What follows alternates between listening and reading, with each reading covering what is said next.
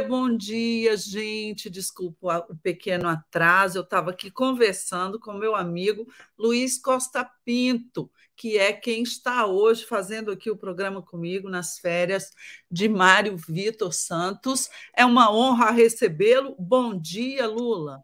Bom dia, Helena. Bom dia quem está conosco aqui nesse programa do Mário Vitor e da Helena, da Helena e do Mário Vitor, e que eu já vim em outra configuração quando você estava de férias e não o Mário Vitor. Né? Exatamente, só que as minhas férias são curtas, eu tirei apenas duas semanas. Mário Vitor está ausente por um mês, um mês, minha gente. Mas eu, eu é, para mim é uma boa oportunidade né, de trazer os amigos aqui para conversar. Bom dia, bom dia. Antes de tudo, minha gente. Eu peço que vocês deem os seus likes. Nós estamos partindo aqui do zero nessa transmissão, até porque nós atrasamos um pouquinho, depois do, do, do Bom Dia com a Daphne. É, peço a vocês que mandem suas perguntas, mandem seus comentários aqui. Eu já estou começando a ver os bons dias, estranhamente engraçado. Eu não estou com muito acesso aos comentários. Você está, Lula, aí com acesso? Eu estou com acesso aos comentários, sim. Ah, então né? tá.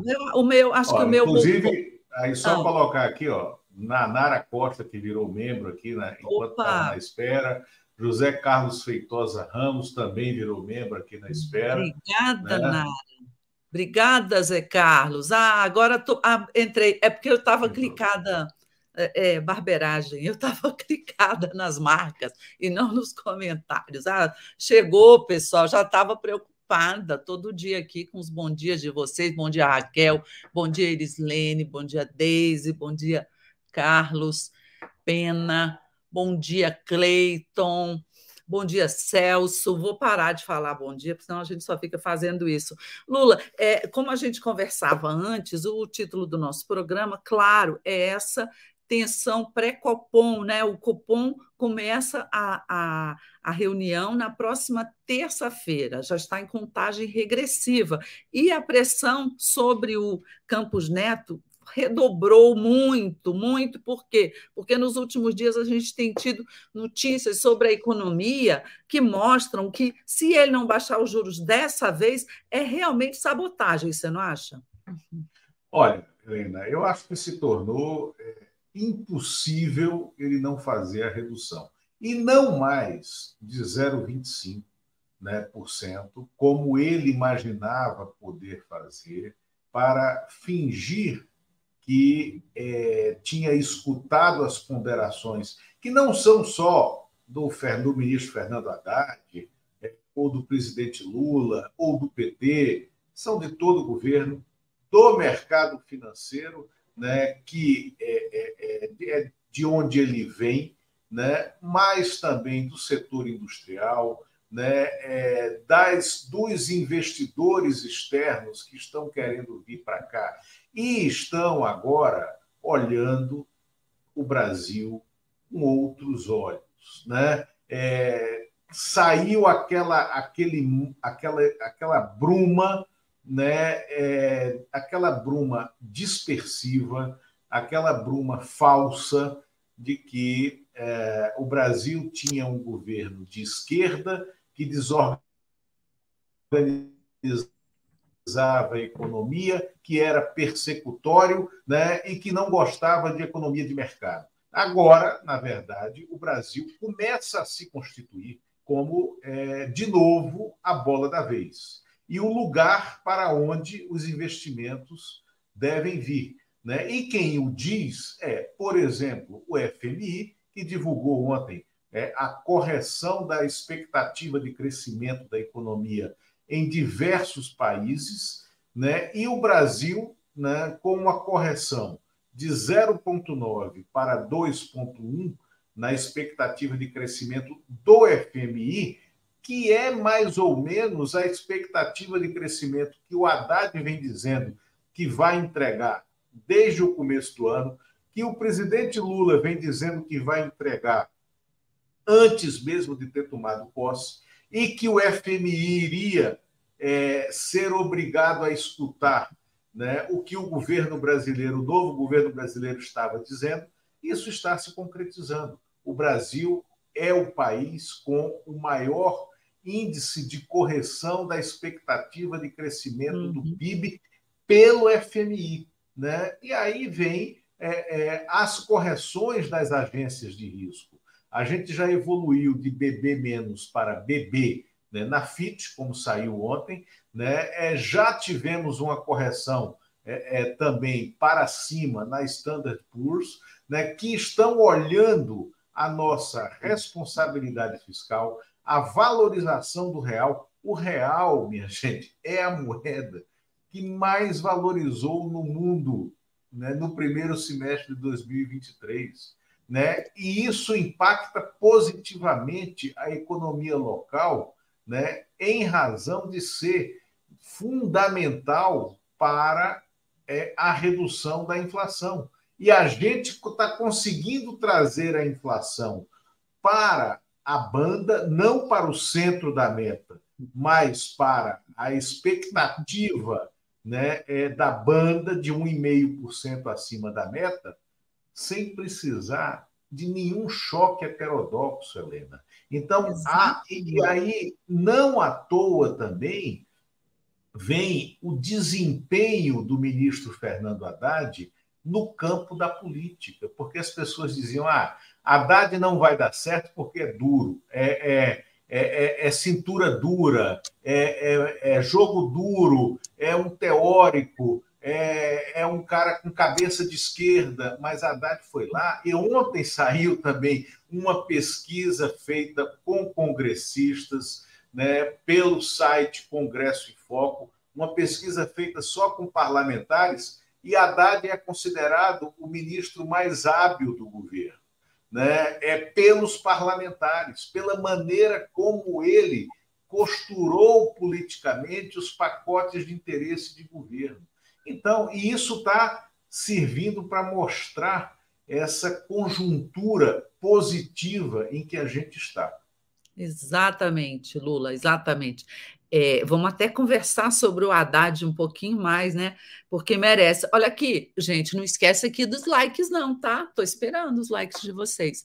É, obrigada pela audiência, que ela já cresceu aqui exponencialmente. Continuem compartilhando o nosso link, continuem dando like para a gente crescer mais ainda. Olha o Rock aqui, Rocco, o que, que ele fala? O que a trava do Campos Neto vai fazer? Dizer que os institutos de avaliação não sabem de nada, que ele que manda? Pois é, estamos nesse, nesse limite, não é? E o que, o que a gente acha é que vai realmente baixar o juro, agora a questão é 0,25 ou é 0,50. O que eu tenho escutado por aí? O, o maior parte das pessoas do mercado está apostando em 0,50. Agora, se for menos de 0,50, Claro que não será uma decisão unânime. O Galípolo e possivelmente o Ailton, que são os dois diretores nomeados pelo Lula, vão ficar contra. E, claro, a maioria ainda, é, ainda está nas mãos do Campos Neto. Então, é, pode até acontecer isso. Agora, se, se baixar apenas 0,25, o mundo cai sobre a cabeça de Campos Neto do ponto de vista político. Vai começar a ganhar força aquela hipótese que até algum tempo era considerada assim impossível, absurda, não é, de se pedir a demissão do presidente do Banco Senado, do, do presidente do Banco Central ao Senado Federal. Então, é, a, a, a, a, situação dele vai, vai piorar bastante, vai ficar na chapa quente, vai ficar claro que ele está agindo mesmo politicamente por sabotagem. Você falou aí, Lula... Ô, Helena, só um dado. Mesmo que reduza em, em 0,5%, ou seja, em meio por cento, né, a taxa ficará em 13,25%, a taxa Selic, e descontada a inflação, né, que vai se situar na faixa de 4,5%, né? É, ou no seja, momento, a inflação anualizada está 3 e pouquinho, né, Isso, né, Lula? Exatamente. a gente espera que ela dê uma subida até o fim exatamente, do ano. Exatamente. Mas nesse exatamente. momento ela está 3 ponto, menos de 3,5, né? Então, menos de 3,5. É descontado, vamos supor que caia para 13,25 a Selic. Desconta a inflação, a gente vai estar com juro acima, de, juro real acima de 10%, e ainda será o maior juro do mundo. Maior do mundo, né? né? Então, é, é, é, a, a pressão está cada vez maior, não é? Fala.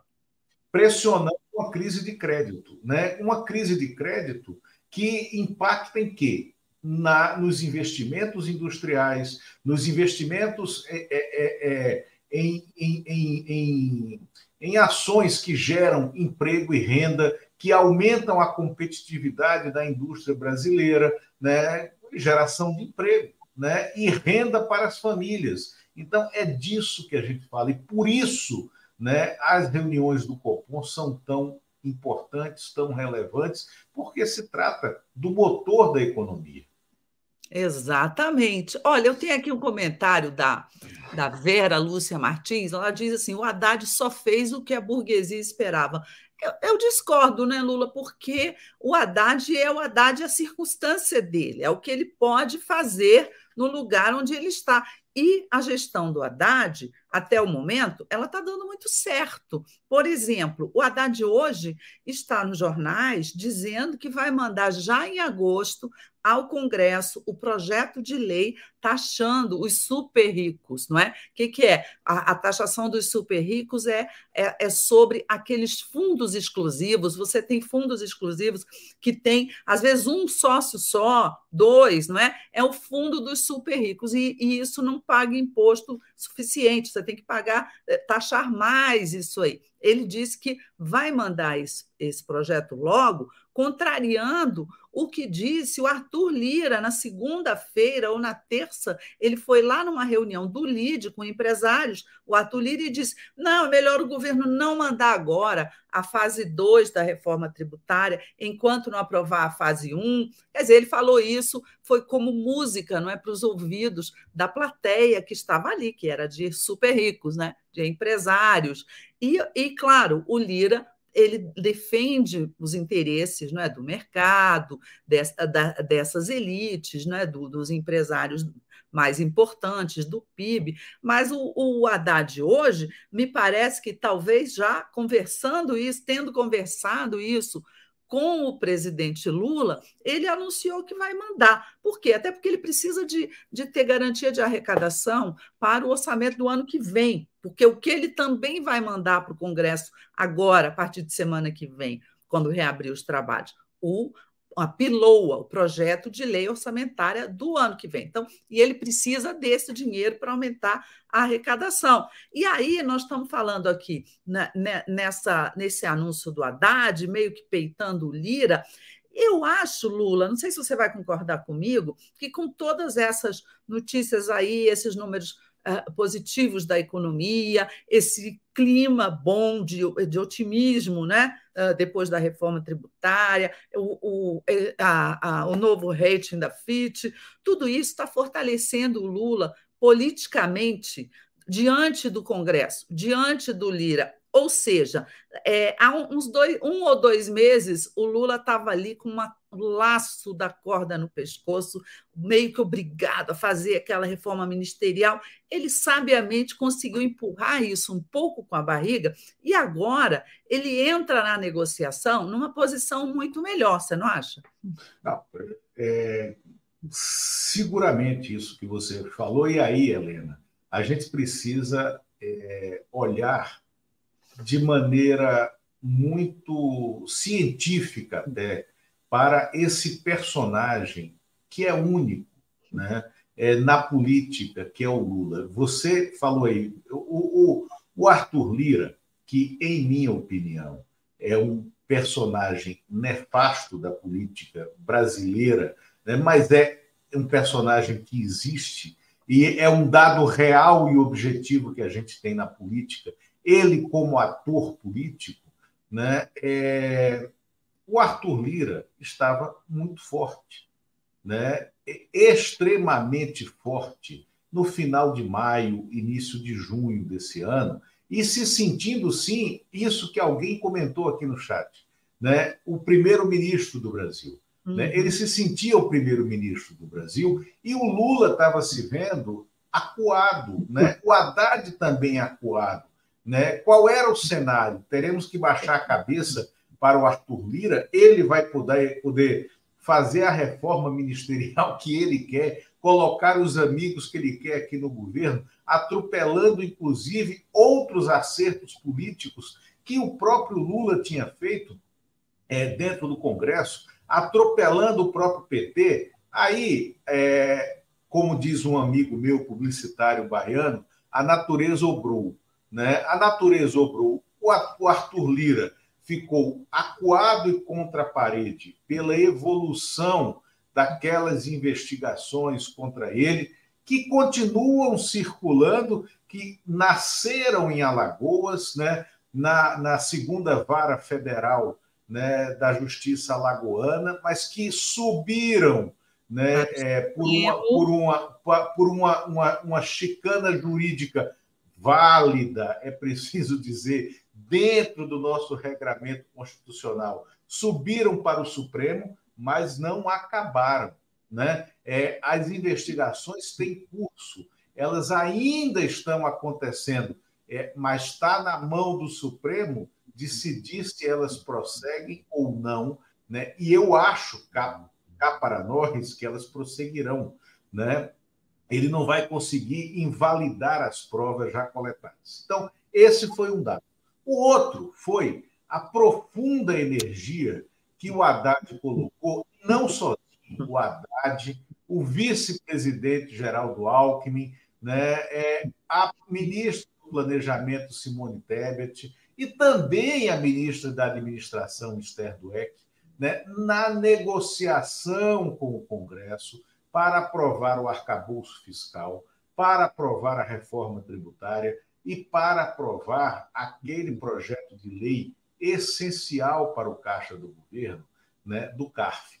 Nessa estratégia de negociação, o Haddad acabou abrindo as portas para uma, uma fauna política né, com a qual ele não tinha contato de origem, mas que ele se tornou né, é, próximo, da qual ele se tornou próximo o Haddad se tornou um personagem dessa política de Congresso. Né? E aí isso se converteu em energia política para o governo. E se a gente vive numa república aonde os três poderes são independentes e harmônicos e aonde a gente está obrigado a conviver dentro de um regime republicano constitucional, as coisas têm que acontecer de acordo com a conversa. E os avanços são naturalmente lentos. Mas aí o Lula, ele foi dando, ele foi, ele foi, como você gosta de falar, Helena, ele foi comendo o Arthur Lira pelas beiradas. Né? O mingau do Arthur Lira foi esfriando. E uhum. ele foi, é, é, ele foi dando uma reduzida nessa força do Arthur Lira. Tanto que, até hoje, eles não tiveram ainda a conversa que estava combinada para ser tida na quinta-feira da semana passada. Hoje é quinta-feira, eles não tiveram, e o Arthur Lira já falou que vai ser na semana que vem, quando o Congresso volta. Né? O que é que o Arthur Lira fez com o, o, o, o arcabouço fiscal, né, que está lá na Câmara para ser votado terminativamente depois das alterações no Senado. Ele segurou essa aprovação naquela última votação antes de ir de férias para Disney, né, iniciando o recesso branco, que não O Cruzeiro do Wesley Safadão, não é, Lula? O Cruzeiro do Wesley Safadão, exatamente. Wesley Safadão. Ele segurou o arcabouço fiscal para dizer: agora vocês, enquanto eu estou fora, governo, faça o que eu quero na reforma eh, ministerial. E Lula não fez nada. Né? O Lula só fez aquilo que estava contratado já há muito tempo, tirando lá a Daniela do Vaguinho, botando o Celso Sabino, mas manteve né, é, é, o que ele queria, deu o ritmo que ele quis a essa reforma e começou também a escutar o próprio PT, que estava revoltado, porque estava se sentindo bypassado, né? É, e aí o Lula começou a dizer: olha, o PT, que também integra o governo, o PT, né, não me vejam aqui como um representante do PT no meu próprio governo. Não. O PT tem que ser ouvido como um partido que integra o governo.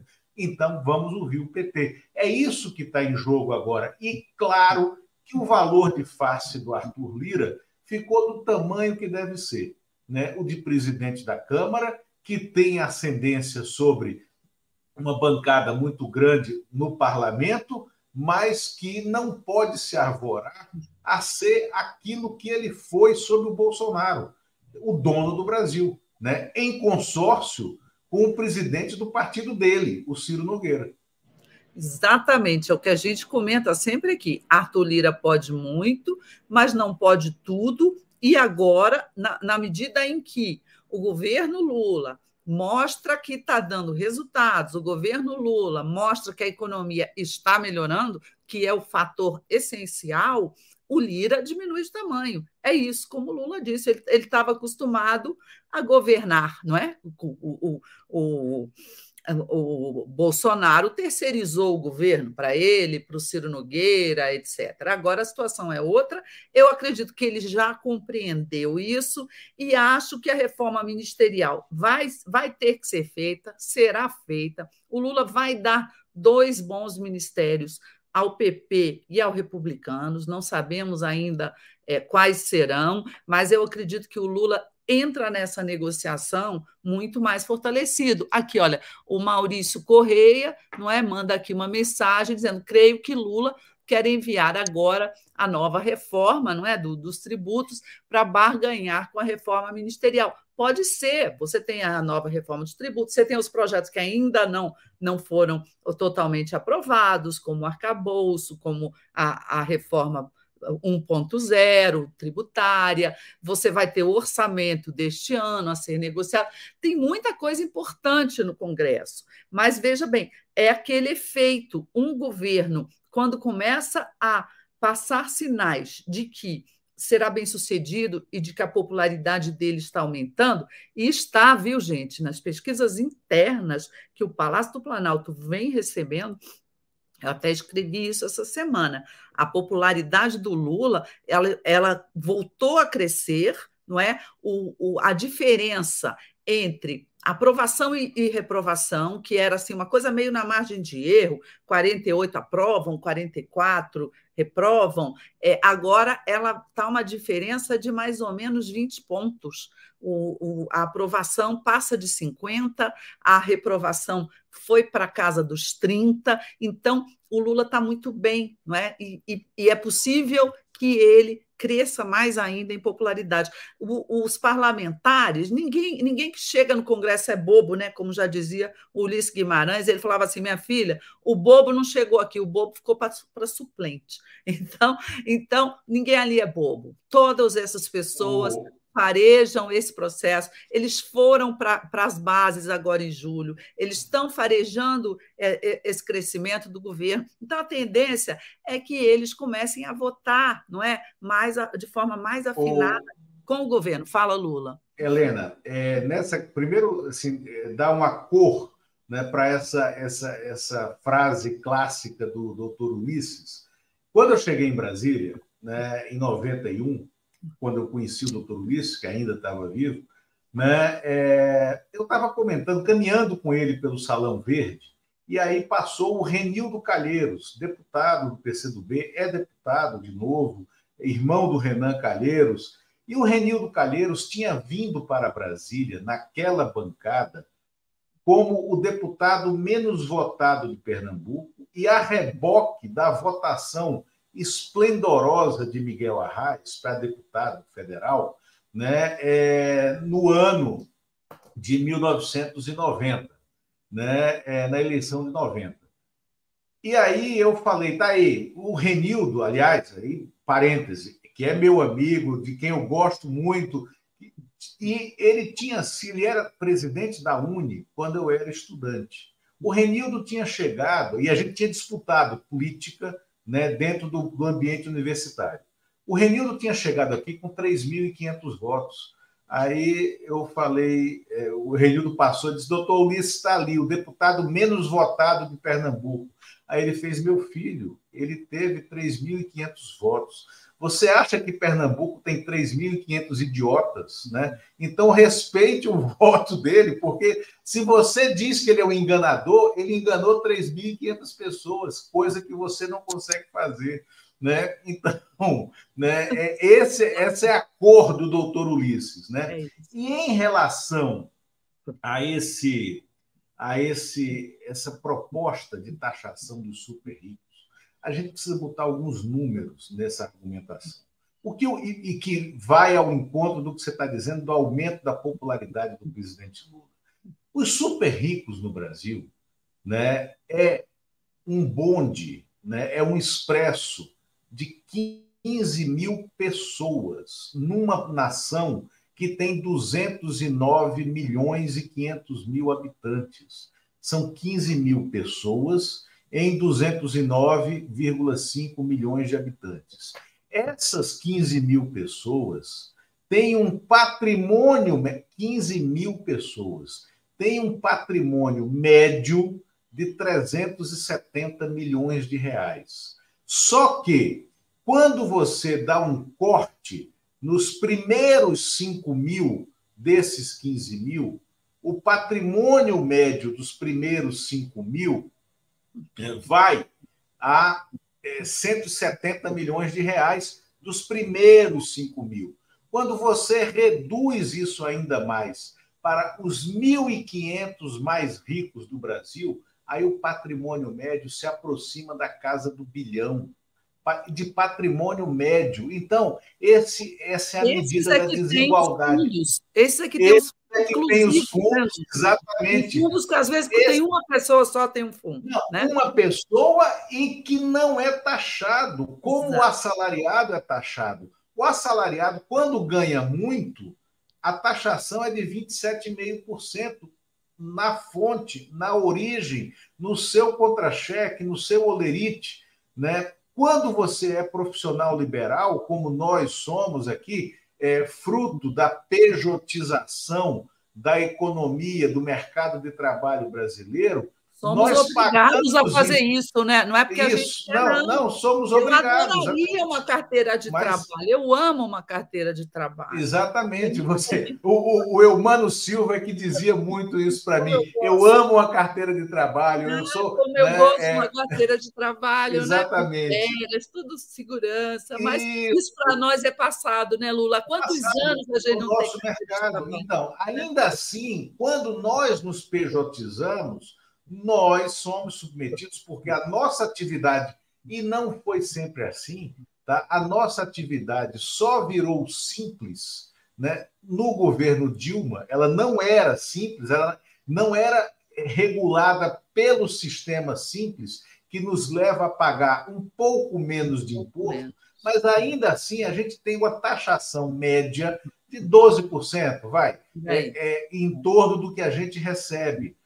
E esses super, super ricos, que são donos dos fundos exclusivos, pagam zero de imposto. E se pegam esse recurso e jogam para o exterior, por exemplo, para o Panamá, para as Bahamas, aonde eles abrem uma offshore, né? E essa offshore pode vir para o Brasil comprar imóveis, comprar automóveis, comprar jatinhos, né? Eles não pagam nada de imposto. E ele não paga nada de imposto nessa gestão do seu dinheiro, e aí ele compra um jatinho. E aí, quando ele compra um jatinho e um iate para ter no Iate Clube. Também ele... não pagava.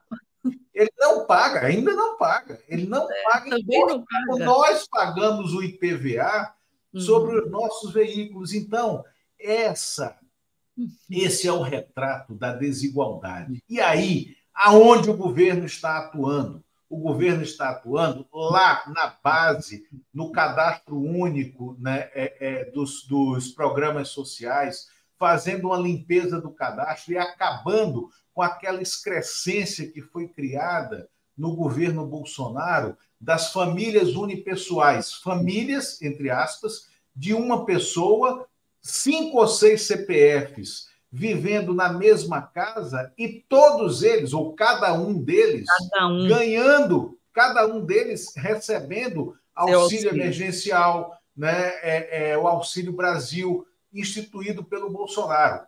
Essa limpa do cadastro, o MDS do governo Lula, do ministro Wellington Dias, já fez. Reestruturou o pagamento dos programas sociais.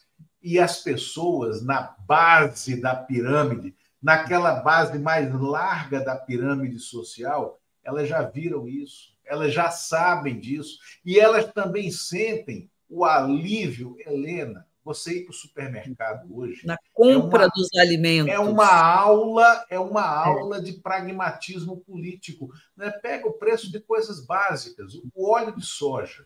O óleo de soja que você comprava o, o litro da mesma marca, tá? Que eu comprava, cheguei a comprar 12, 13 reais e 50. Hoje está seis reais e oito, seis reais e dez. Né? É, o preço do, le, do litro de leite é, em caixinha, o leite longa vida, Tetra Pak, né? É, é, então, assim, a gente vê na prática o que está acontecendo, né? Helena, eu acho que você travou. Não sei se foi brevemente. É, é, pronto, voltou. Voltou. E acho que voltou a travar. Né? Se você quiser dar uma saída, né, Helena, é... talvez você tenha que sair e voltar rapidinho. Eu vou segurar aqui. Helena saiu né? E eu vou pedir a ela aqui para que ela volte rapidinho, né? Ela volta para a gente continuar a conversa aqui, né? E eu vou segurar. Eu vou segurar com vocês aqui, ela está voltando. Né? Bom, então eu estava falando que é isso, é esse preço na base, né? Ela voltou aqui. Né? É esse preço na base que na, no, nos alimentos, eu estava né, falando que é esse sentimento né, da redução do valor do alimento, né, da, é, do pagamento real né, do novo Bolsa Família, da limpeza cadastral, do acesso a uma rede de bem-estar social que está sendo restaurada. É isso que está impactando essa popularidade do presidente. Exatamente. Esse retorno da popularidade. Exatamente. Eu dei uma queda aqui na, na, na minha conexão. Ela tem uns dois dias que ela está meio esquisita. Eu vou reclamar. É, é da é da Vivo. É uma porcaria. Mas, enfim, é, gente, eu quero pedir para vocês agradecer aqui o, o super sticker aqui do professor Zé Neto. Eu quero pedir para vocês darem seus super chats, darem os seus likes, tá bom? Estou agradecendo a todo mundo que está aqui com a gente. O professor Zé Neto, inclusive, ele está indignado com o Arthur Lira. Que país é esse? E, e ele que está dizendo, né? Em que um ladrão, um bandido, agressor de mulheres é presidente da Câmara dos Deputados. Pouca vergonha. Aqui a Luciana Barros solidariamente me diz a internet do Brasil é um exemplo de ineficiência é verdade, a gente sofre isso aqui, mas agora nós voltamos. Lula, eu acho que é, hoje de manhã, não é? O, o, eu fiquei espantada. A gente, inclusive, estava falando de Fernando Haddad, e o Fernando Haddad, eu vejo que hoje ele está com uma missão imensa, não é? Que é de pacificar os ânimos em relação à nomeação do, do Márcio Postman para o IBGE, não é? Que foi decidida ontem pelo presidente Lula, quer dizer, foi criada uma crise dentro do governo, do Ministério do Planejamento, absolutamente desnecessária. Pockman é um economista renomado, competente, honesto, e ele foi criticado de uma maneira extremamente agressiva por ser pessoas em off, não é que passaram para os jornais, vazaram para os jornais informação de que o Ministério do Planejamento, que, a, ao qual o IBGE está subordinado, que o Ministério do Planejamento é, não queria a nomeação do POCMA, rejeitava, que a própria ministra Simone Tebet estava rejeitando. Isso gerou um caldo na imprensa. Acho que o presidente Lula, quando viu isso, ele inclusive mandou apressar a nomeação do POCMA. Ontem à noite, o ministro Paulo Pimenta anunciou que sim, Márcio Pockman está sendo nomeado para a presidência do IBGE, ou seja, deixou a ministra Simone Tebet numa situação de atropelada, mas eu soube que ela já está se recompondo, já avisou que não, não tem problema, vai engolir essa perfeitamente, que ela vai escolher as batalhas dela e não vai transformar isso numa batalha. Agora, foi, e, e o Fernando Haddad está botando panos quentes, mas foi, né, Lula, foi absolutamente desnecessário jogar esta divergência na mídia. Você não acha? Não, absolutamente. Quem fazia assim, é, esse é um governo de composição.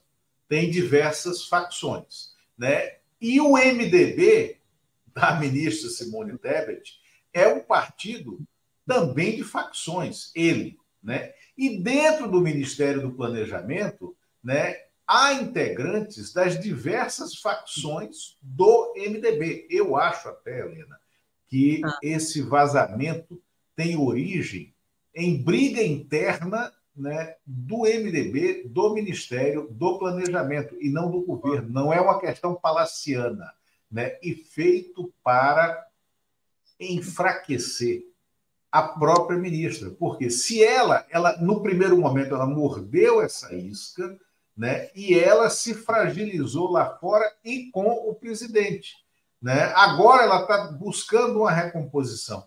Porque o que, que ela disse? Eu não conheço o Márcio Copo. Né? Ok, né? Então passa a conhecer, né? Não é fato, né? Por exemplo, o, o, o presidente do INSS que foi demitido há pouco tempo é, nesse governo por incompetência, o, Lula, o presidente Lula não conhecia o presidente do INSS. Talvez até o vice-geraldo Alckmin não conhecesse o presidente do INSS, que foi nomeado, era uma nomeação do PDT. Se revelou incompetente, foi retirado. Né? No caso do IBGE e do Márcio Pockman, que foi presidente do IPEA, e que sofreu, e veja quem que está batendo né, é, no novo presidente do IBGE.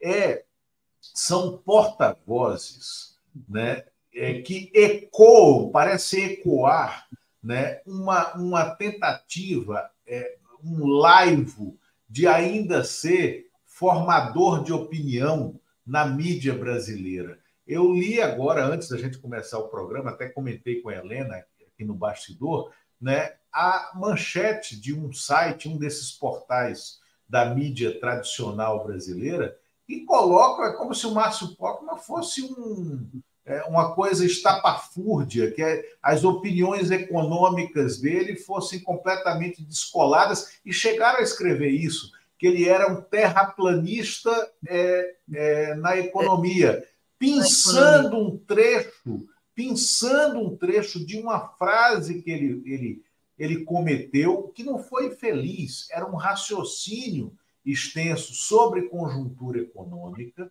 e que aí ele fez uma comparação. É, vão, vão olhar isso aonde? Em Marte, o espaço sideral né, é, não é regulado, né, é, é, pegar uma argumentação para, a partir daí, é, fazer todo um descasque ele é um professor, gente. Ele, ele é, um professor, professor de economia, exatamente. ele presidente do IPEA, ele já trabalhou em vários governos. É um absurdo. Não, e aí vem a questão, você falou, presidente, foi presidente do IPEA. As pessoas falam como se o IBGE e o IPEA, sob o comando né, ou desmando do Temer e do Bolsonaro, tivessem é, feito grandes trabalhos vamos começar pelo Temer.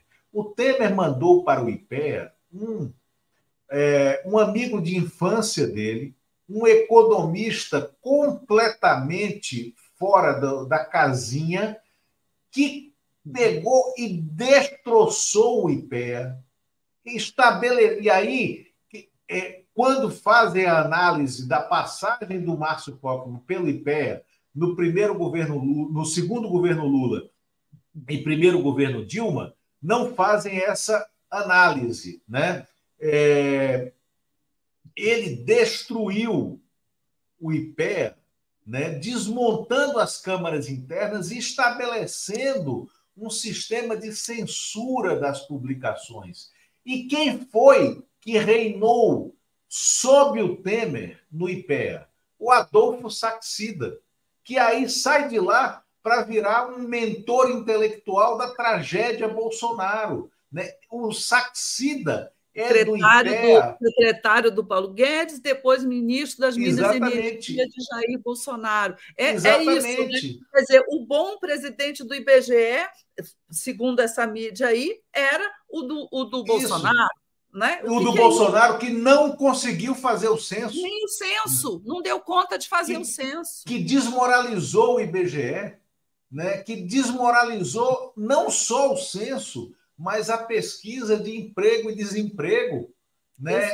A pesquisa de, de emprego e desemprego né, foi desmoralizada no Brasil e que era uma, um dos, uma das peças centrais da nossa, sempre foi, da nossa gestão política. E aí, é, é tentar vender o Pokémon, né, é, assim, dar destaque a Helena Landau, ok, Helena Landau merece né, ser ouvida em algumas, alguns aspectos econômicos, mas ela também, quando ela vai a público falar essas coisas, será que a Helena esquece de fato né, a maneira como ela mesma foi moída pela imprensa, por essa mesma mídia, que ela hoje usa para detratar profissionais acadêmicos, como o novo presidente do IBGE.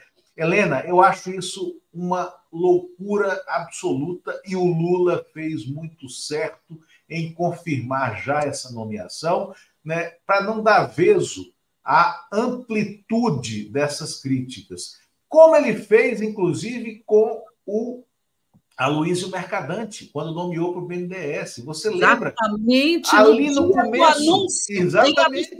publicamente. Eu estava lá porque eu era do grupo da. Eu fui do grupo da, da transição e ele surpreendeu a todos, inclusive ao próprio Aloysio, que estava lá também, dizendo: olha, Mercadante, a imprensa está falando mal da ideia de eu te nomear, mas olha, eu quero anunciar aqui, vou, vou te nomear sim, presidente do BNDES. Não, e, o, Lula, e o BNDES fica que... muito irritado com esse tipo Isso, de... e o BNDES, que já estava, que sempre foi do guarda-chuva do Ministério do Planejamento, né? e ele não tinha nomeado a ministra do Planejamento ainda. Ele disse: ah, vai ter que engolir. O Lula nomeou logo, e olha o desempenho do Mercadante. O Mercadante está fazendo com que o BNDES pois volte é. a ser respeitado como o grande fomentador da indústria nacional, parceiro da Confederação Nacional da Indústria. Eu falo toda semana com o pessoal da CNI, nós temos o, o programa aqui, o Diálogos com a Indústria, e toda semana eu ouço elogios da CNI e da Fiesp ao desempenho do mercadante no BNDES e como ele conseguiu reconstruir o BNDES como é, parceiro da indústria nacional. Então, é, e calou esses críticos que faziam a intriga. Diziam: o mercadante vai ser uma espécie de ministro paralelo da Fazenda, o mercadante vai fazer sombra ao Haddad, o mercadante não vai ouvir, vai atropelar a Simone Tebet. Não está acontecendo nada disso. Nada disso, nada disso. A Simone, agora, inclusive, ela aceitou, teve que aceitar, como eu disse, ela mandou recado, tá, tá bom. É, agora, é, se ela é, deixou acontecer isso na pasta dela, não é? Deixou fazer essa plantação. A gente aqui, jornalista, chama assim, isso é agricultura, né? Quando você fica plantando informação, matérias, não é? Em off, para tentar influenciar. Se isso ocorreu, eu acho que agora ela tem que ficar bem mais atenta, não é, aos que a cercam ali no planejamento, para não, não, não, arrumar uma confusão dessa.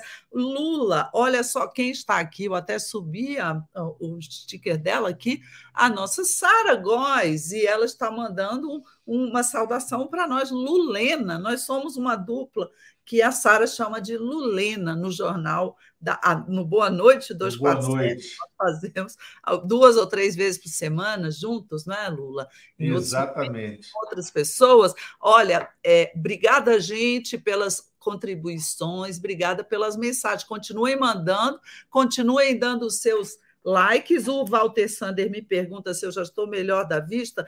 Não estou, não, Walter. Eu vou ter que operar daqui a um, um mês ou dois. Eu vou ter que operar o olho, mas não é nada demais, não. Uma, uma operação, uma cirurgia simples para eu ficar assim, é, é, vendo tudo e mais alguma coisa. Mas, Lula, olha só, hoje de manhã também eu me surpreendi além dessa repercussão tão negativa do Pokémon e, e, tão sem, sem sentido, eu me surpreendi, eu estava vendo a Globo News com uma entrevista à, à, à Globo News do Zelensky, um dia depois da Dilma ir a São Petersburgo encontrar o Putin, e ela foi como presidente do Banco dos BRICS, ela não, não como é, representante do governo brasileiro, não é? Que a gente saiba, saiba, embora você tenha ali uma ex-presidente da República, não é? Provavelmente conversando sobre temas que interessam ao presidente Lula. Mas um dia depois aparece o Zelensky dando uma entrevista ao Gabriel Chaim, um mérito dele, e, e, e que está na Globo News, praticamente implorando o Lula, para o nosso outro Lula aqui, convidá-lo, não é, a visitar o Brasil ou, ou encontrar pessoalmente. Não, visitar a Ucrânia. Ou, oh, desculpa, da Ucrânia da Ucrânia, exatamente. Que, que, que, o Lula vá à Ucrânia ou que ele, Zelensky, seja convidado para vir ao Brasil. E ele diz que, se for convidado, virá logo. É, como é que você interpretou isso, hein? Não, primeiro, esse é o mesmo Zelensky que é, destratou o Lula e ironizou o Lula numa possibilidade de encontro internacional né, no G20 quando ele é, é, não foi a uma agenda que estava sendo dada de última hora pelo Itamaraty. E depois procurou a mídia internacional para dizer: ah, ele devia, ele devia ter. Está é, é tá com muita pressa para falar comigo, desdenhou, agora está pedindo para falar. O Zelensky, ele é um palhaço. Isso aqui é. não é nenhum atração. Ele é um palhaço. De profissão, né? Ele é um comediante. Pela própria profissão. Ele é um comediante pela própria profissão. Agora, ele é um sobrevivente político no meio de uma guerra. Porque ele, é, é, ele está agindo para sobreviver politicamente. Veja bem, num país que vem sendo assolado, né, sim, por uma guerra, que já dura mais de um ano, quase um ano e meio, uma guerra sangrenta, uma guerra que destruiu a infraestrutura ucraniana, é, mais uma guerra que ainda não destruiu o, a, a casta política da Ucrânia, a ponto de a gente se surpreender porque um deputado né, do núcleo de poder do Zelensky uhum. ter tirado férias em meio à guerra num resort mediterrâneo né, fabuloso. E isso é tão chocante porque essa elite ucraniana, uhum. que é mantida e integrada pelo Zelensky, ela está tendo, sim, ainda benefícios de uma guerra que, como diz o presidente Lula, parece que ninguém quer acabar. O próprio agredido não quer acabar com a guerra. É claro que a Rússia é a agressora, é claro que a Rússia tem que ser punida dentro das regras da política internacional por ter agredido e buscado ampliação territorial de maneira ilegítima, usando a força contra uma nação vizinha independente né? nação esta que ela imaginou que anexaria de maneira muito fácil no início da guerra. Agora, nós temos que ser pragmáticos. Né? É, na análise, tem gente na Ucrânia e o Zelensky né, integra esse grupo que está lucrando com a guerra. Não só lucro financeiro, mas lucro político. Né? O Zelensky virou o síndico de um condomínio quebrado, invadido, mas que tem o seu valor. Né? E, essa, e esse desespero político dele agora é porque ele está vendo que o Lula é um personagem que acabou tendo uma importância na formação de opinião no mundo e que ele tinha desprezado lá atrás. E essa atitude que ele tomou é uma atitude de desespero de quem busca a reabertura de um canal. E aí volta a Dilma. A Dilma foi, sim, como presidente do BRICS. BRICS, né, que são integrados pela Rússia, né? O Banco, é, do... o banco do BRICS. E a Dilma deu o um recado, né, que não era só do governo brasileiro, era dos outros integrantes do BRICS. Nós não vamos financiar vocês, Rússia, enquanto a guerra existir. Agora, estamos aqui em busca também da construção dessa paz. Por que não? Né? E eu acho que foi esse o contexto da conversa. E foi muito bom cá para nós. Foi muito bom ver a Dilma sentada foi. naquela sala. Foi naquela postura, com aquela pose né, que ninguém tirará dela. Né? É, a Dilma foi, a Dilma foi golpeada, a Dilma foi, a Dilma teve o poder dela usurpado. A Dilma foi deposta no meio de um processo de um golpe político, mas ninguém vai caçar dela, né, o lugar que lhe cabe na história. E aquela foto retratou o lugar que a Dilma tem na história. Exatamente, eu concordo totalmente com você. Inclusive, eu, nesse caso aí, eu nem é com uma frieza de análise, é com até certa emoção de trabalhei com ela e achei muito muito boa também a, a foto. Agora, eu acho que o desespero do Zelensky está relacionado um pouco a isso que você falou, isso, a reunião do BRICS. O BRICS terá uma reunião agora, no final de agosto, em Joanesburgo, na África do Sul. E é, nessa reunião, o Putin não vai pessoalmente, porque o Tribunal Penal Internacional decretou a prisão dele. É, embora a África do Sul tenha oferecido um salvo-conduto para ele, ele achou melhor não ir, mas vai participar remotamente e vai mandar o Lavrov. É, é, é evidente que o subtexto dessa reunião será a guerra. Né? Não, não, não, não é pauta do BRICS, não é um assunto do BRICS, mas o subtexto é, é a guerra da Ucrânia, estará presente a China, que tem uma importância imensa não é? na, na nesse trabalho para se fazer a paz, e eu acho que isso está provocando uma certa ansiedade no Zelensky. Eu acho que ele quer, talvez, ah, mandar um recado para o Lula. uma visita de Estado jamais ocorrerá de uma hora para outra, mas quem sabe ele consegue um telefonema com Lula, quem sabe ele consegue mandar um recado via embaixadores, via outros interlocutores, visando a essa reunião do BRICS, onde será discutida certamente é, na, na, lá, lá, nas entrelinhas a guerra da Ucrânia. Eu acho que é, é, é um, uma coisa bastante interessante essa movimentação dele. É como se ele lá atrás, quando tiveram a oportunidade de se encontrar, ele meio que desprezou, ele agora está precisando.